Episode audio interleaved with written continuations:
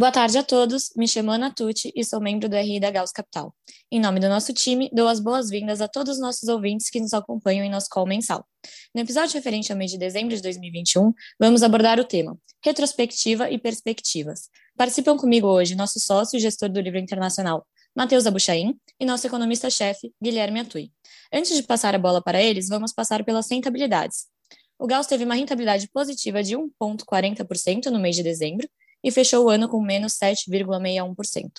Olhando para o Gauss Previdência, nosso fundo vem com 1,37% no mês e no ano com menos 3,34%. Por último, o Gauss Panorama, que já está disponível na plataforma da XP, com uma rentabilidade de 1,41% no mês de dezembro e no ano acumulou menos 0,91%. Nesse momento, passo a palavra para o Guilherme para a visão do cenário macro. Obrigado, Ana. O ano de 2021 foi desafiador para diversas estratégias macro. O primeiro trimestre foi dominado pelo otimismo, com a reflação global, após o achatamento das curvas de infecção por Covid e aumento do número de vacinações, em meio a políticas monetária e fiscal ainda expansionistas ao redor do globo. Os temas de reabertura de setores impactados pela pandemia em 2020 proporcionaria a retomada de crescimento global ganharam força value overgrowth, dólar fraco, taxas de juros mais altas faziam parte da visão consensual do mercado. A vitória dos democratas na Geórgia e a aprovação de novos estímulos fiscais em março nos Estados Unidos apenas reforçaram essa leitura. Apesar das perdas concentradas na posição comprada em ouro, os primeiros meses do ano foram marginalmente positivos, com ganho nas posições de bolsas, moedas e juros offshore. À medida que preços das bolsas, commodities, taxas de juros e expectativas de inflação foram subindo, é, diversos bancos centrais iniciaram um processo de sinalização de remoção de estímulos. O debate sobre transitoriedade da inflação, principalmente nos Estados Unidos, dividiu muitos economistas e especialistas, inclusive dentro do próprio Banco Central dos Estados Unidos, o Federal Reserve. Ao longo do ano, pendemos para o lado do campo que enxergava as tendências macroeconômicas de demografia e produtividade como preponderantes no processo inflacionário. Apesar de termos sido surpreendidos pela, pela persistência das pressões inflacionárias advindas, sobretudo do lado da oferta, também enxergávamos a necessidade de remoção de estímulos monetários em determinadas geografias. As posições tomadas em juros na República Tcheca, Chile, Noruega, Nova Zelândia e Polônia e vendidas na inclinação de juros do México foram alguns dos acertos do ano de 2021. É, a tão esperada reabertura completa da economia, no entanto, foi postergada com a eclosão da variante Delta durante o verão no hemisfério norte. Novas restrições à mobilidade foram impostas pelos governos, principalmente na Ásia, impactando as cadeias de suprimento e ampliando, amplificando a dinâmica inflacionária de diversos bens de consumo. Como exemplo da escassez de oferta de semicondutores, a inflação de carros usados nos Estados Unidos ultrapassou os 200% durante o terceiro trimestre do ano passado. A variação nas projeções de crescimento do seu site passou a ser negativa e da inflação ainda mais positiva. Apesar de longe de ser materializado, o tema de estagflação ganhou os holofotes da mídia. As ações setores e geografias em que mais enxergávamos upsides, como airlines e hospitalidades nos Estados Unidos, consumo discricionário no Japão e mining no Canadá, underperformaram as large caps de tecnologia. Concomitantemente a essa dinâmica, a nossa carteira de proteções e posições idiosincráticas de volatilidade registraram perdas durante o período intermediário do ano. No Brasil, os ativos de renda fixa, renda variável e o real tiveram um ano de performance notavelmente, notavelmente ruim, com um aumento significativo do prêmio de risco Brasil, concentrado nos meses de julho a outubro.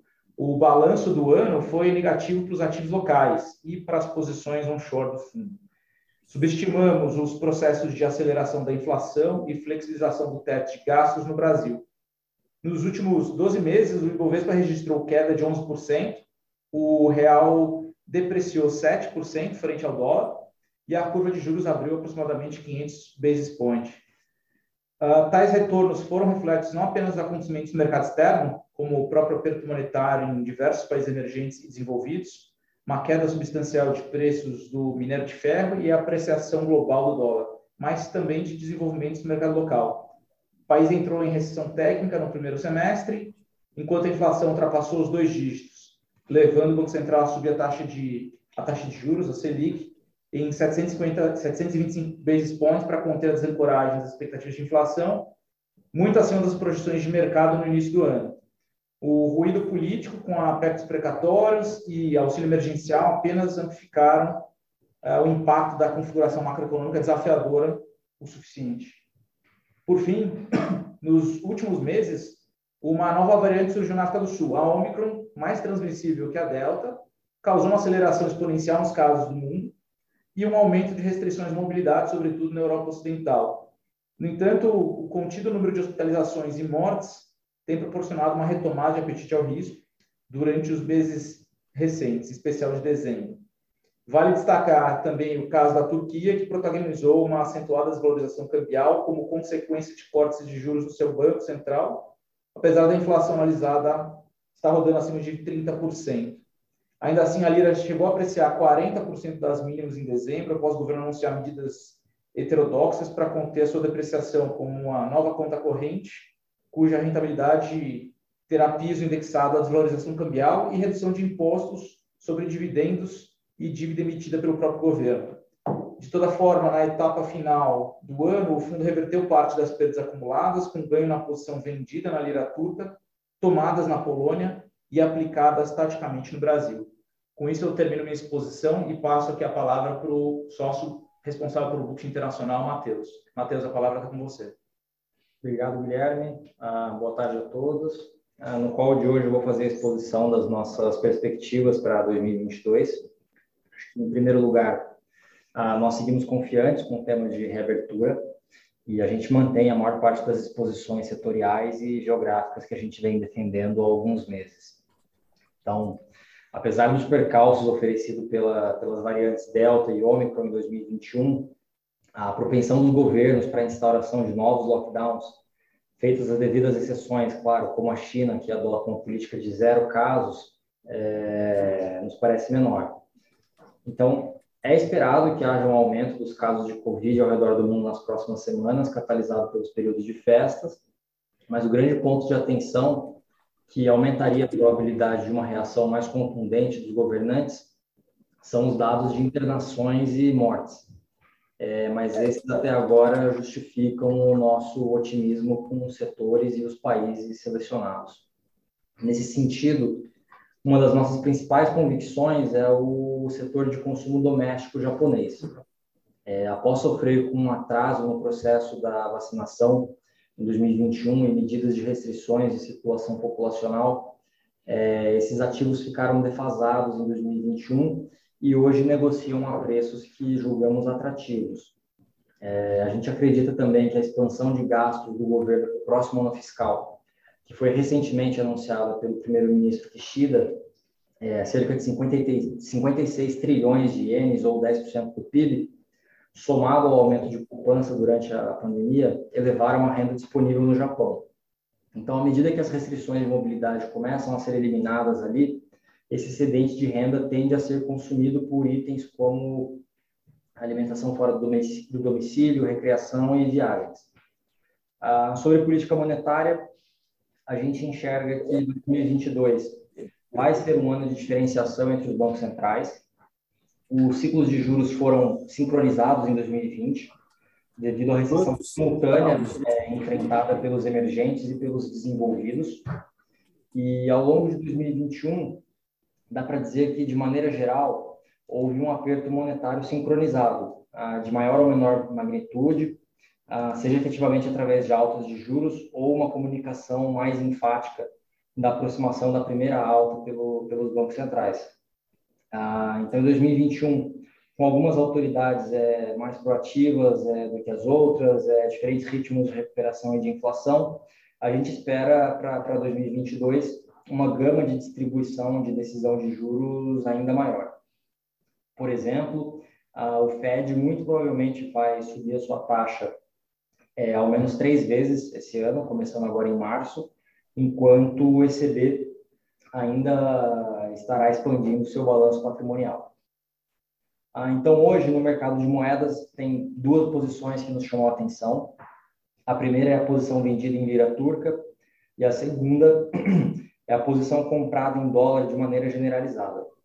Sobre a lira turca, é, a gente acredita que ela provavelmente vai continuar performando é, dentre os emergentes sem a âncora da política monetária. Ah, mesmo com a série de medidas heterodoxas que foram anunciadas em dezembro, que o Guilherme já, já pontuou aqui, a, a raiz da depreciação ainda está presente.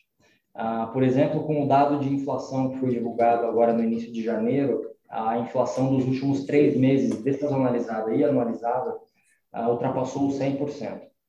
Ah, e sobre a posição comprada em dólar, ela, além de contribuir para o balanceamento e a diversificação de outras posições do portfólio, isso considerando as correlações históricas, o dólar tende a se beneficiar desse ambiente em que o Fed faz um catch-up de aperto monetário com os demais bancos centrais desenvolvidos.